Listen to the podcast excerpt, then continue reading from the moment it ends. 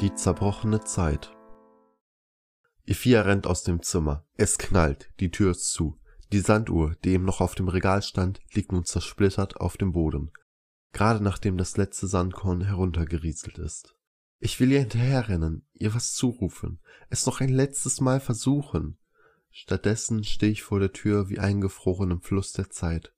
Würde ich mich umdrehen, würde ich die zerbrochene Sanduhr auf dem Boden sehen, würde ich zum Fenster gehen, würde ich sie wütend in Richtung Bus stapfen sehen.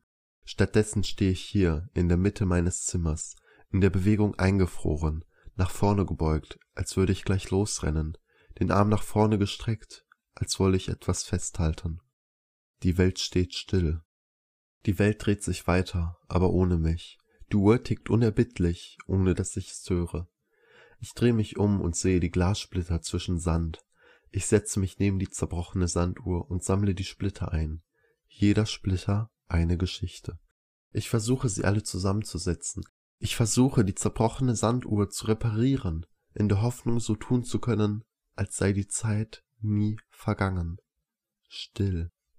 Der erste Splitter, den ich nehme, ist ein kleines Dreieck aus dem Boden der Sanduhr. Ich schaue ihn mir an. Ich sehe dich, wie du lächelnd auf ein Tier im Gehege vor dir zeigst und sagst, es würde so aussehen wie ich. Ich frage leicht ärgerlich, warum. Ich dachte, du würdest dich über meine Frisur lustig machen. Aber du lächelst mich nur an und sagtest, dass es mindestens genauso süß sei wie ich. Lass uns doch so tun, als wäre die Zeit nie vergangen. In der Spiegelung eines großen runden Splitters sehe ich, wie wir Hand in Hand an einem Fluss sitzen. Die Sonne geht dem Horizont entgegen und du kuschelst dich an mich ran, weil dir kalt ist. Wir schauen einander in die Augen, unsere Gesichter berühren sich fast. Dann küsst du mich zum ersten Mal. Ich schneide mich an der scharfen Kante. Das tut weh. Ich blute. Lass uns doch so tun, als wären wir nie älter geworden.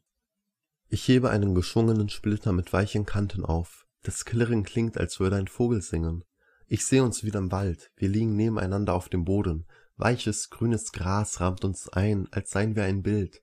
Dein langes, schwarzes Haar kitzelt ein wenig an meiner Wange. Wir schauen in den Himmel und den Vögeln bei der Balz zu. Neben mir liegt ein Fernglas, aber das Einzige, was ich sehen wollte, war dein Gesicht. Dann nahmst du plötzlich meine Hand und hast angefangen, laut über dein erstes Mal nachzudenken. Mir waren solche Gedanken vollkommen fremd.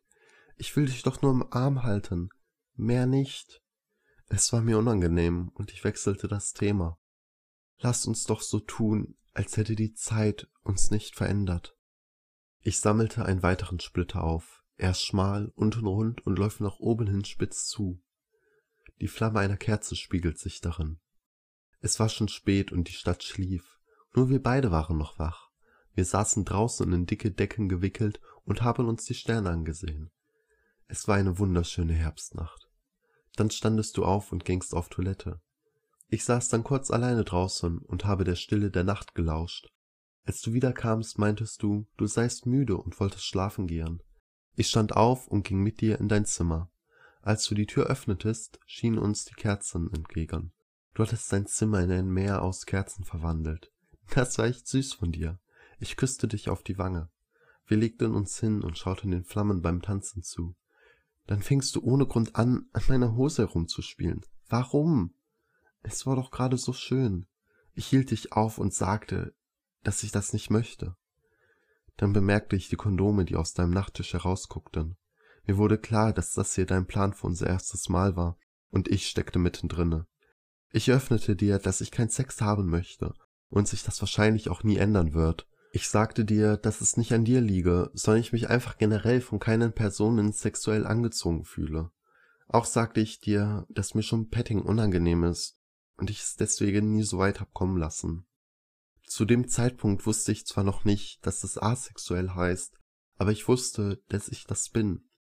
Ich sagte dir, dass ich dich liebe und küsste dich auf die Stirn. Du meintest, du hättest damit kein Problem und dass so etwas ja nicht so wichtig sei. Dann umarmtest du mich fest. Warum hast du mir nicht die Wahrheit gesagt? Warum hast du mir nicht gesagt, wie du empfindest? Wir hätten bestimmt eine Lösung gefunden. Warum hast du beschlossen, mich anzulügen? Ich blute. Lass uns doch so tun, als wäre die Zeit nie vergangen. Ein Splitter, der direkt vor meinen Füßen liegt, ist spitz und scharf. In der Reflexion der Scheibe sehe ich, wie die Bäume in grüner Pracht und die Blumen in voller Blüte stehen. Es ist Sommer. Vor ein paar Tagen habe ich zufällig im Park jemand Neues kennengelernt.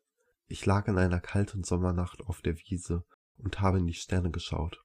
Es war Neumond und weit und breit waren keine Wolken zu sehen. Irgendwann kam dann ein Junge vorbei und fragte, ob er sich neben mich legen dürfe. Schon schnell waren wir in ein Gespräch vertieft über die Sterne, das Universum und Planeten ferner Galaxien. Es fühlte sich so an, als würden wir uns schon lange kennen.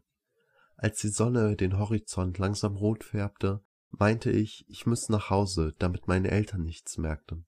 Er sagte, das müsse er auch. Wir gingen noch ein Stück gemeinsam durch die Nebelschwaden, die wie leise Wächter über die Wiese zogen, dann verabredeten wir uns auf 15 Uhr zum Eisessen am morgigen Tag. Als ich dann um 15 Uhr zur Stelle kam, wo wir am Abend schon gelegen hatten, saß du schon auf einer Bank. Wir sind Eisessen gegangen und unsere Gespräche wurden schnell persönlicher. Wir redeten über so vieles, das uns bewegte. Unsere Familien, toxische Freunde, unsere Haustiere und über die Liebe. Ich kannte deinen Namen zwar nicht, aber das war nicht so wichtig.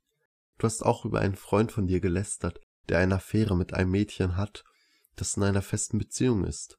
Du nanntest ihn abwertend Waschbär mit schwarzer Maske. Du fandst es unmoralisch und ich stimmte dir zu, auch wenn ich gleichzeitig dachte, dass es okay wäre, wenn ihr Partner dem zugestimmt hat. Als du sagtest, dass das Mädchen afrikanischer Abstammung ist, wurde ich hellhörig. Efias Mutter kam aus Afrika. Ich schob diesen scheußlichen Gedanken schnell weg. So etwas würde sie nie tun, mir nicht antun. Es musste Zufall sein. Der Sand fällt und fällt, unaufhaltsam. Unzählige weitere Scherben, unzählige schöne Erinnerungen.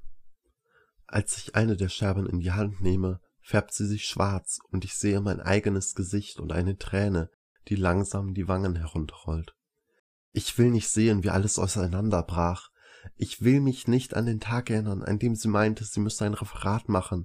Ich möchte mich nicht erinnern, wie ich den Sternjungen angerufen habe und mich mit ihm an unserer Lieblingsstelle getroffen habe. Ich möchte mich nicht erinnern, wie ich mit ihm im Park saß und er meinte, schau mal, der schwarze Waschbär und sein Spielzeug. Ich möchte mich nicht daran erinnern, wie sie ihn geküsst hat, bevor sie mich sah. Ich möchte mich nicht daran erinnern, wie Evia mich einfach ignoriert hat, obwohl ich ihren Namen gerufen habe. Ich möchte mich nicht daran erinnern, wie sie Tage später zu mir kam, um das Ganze zu klären. Ich möchte mich nicht daran erinnern, wie sie mir vorgeworfen hatte, ich sei egoistisch. Ich möchte mich nicht daran erinnern, wie ich erwiderte, dass sie es nur sagt, weil sie es sich selbst vorwirft. Ich möchte mich nicht daran erinnern, wie sie anschließend wütend aus dem Zimmer rannte und die Sanduhr auf dem Boden zerbrach. Die Sanduhr, die in Scherben vor mir liegt. Ich setze die Sanduhr wieder zusammen, Scherbe für Scherbe. Und ich denke daran, dass das Schlimmste diese Heimlichkeit war, dieser Vertrauensmissbrauch, wie sie mich hier alleine lässt. Ich frage mich, was noch alles gelogen war. Wie oft sie sich mit ihm getroffen hatte. Öfter als mit mir? Ich setze die Sanduhr zusammen. Erinnerung für Erinnerung meine Hände von roten Schnitten übersät, meine Augen von blauen Bächen umspült. Ich setze die Sanduhr zusammen, Moment für Moment. Sie ist wieder zusammengesetzt, aber heile wird sie nie sein. Es klingelt. Vielleicht der Sternenjunge? Ich gehe zur Tür. Würde ich noch in meinem Zimmer sein, könnte ich sehen, wie die Sanduhr wieder auf dem Regal steht. Die zerbrochene Zeit zwischen Tag und Nacht, Lüge und Wahrheit. Die zerbrochene Zeit mit roten Tupfern aus Schmerz, mit kleinen Löchern aus Leere. Der Sand wird sich in dieser Uhr nie mehr bewegen, aber trotzdem steht die Zeit nicht still.